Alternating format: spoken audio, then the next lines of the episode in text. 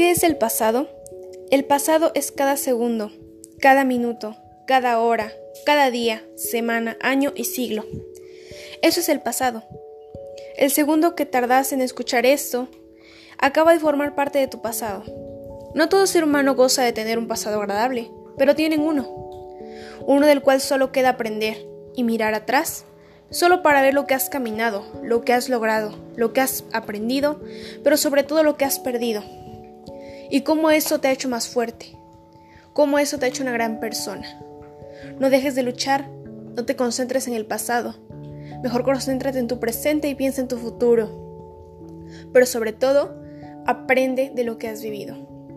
El pasado, el pasado es solamente un recuerdo, un recuerdo del que solo nos queda aprender, escuchar y aprender sobre todo a tener una gran sabiduría de lo que has vivido. Eso es el pasado. thank you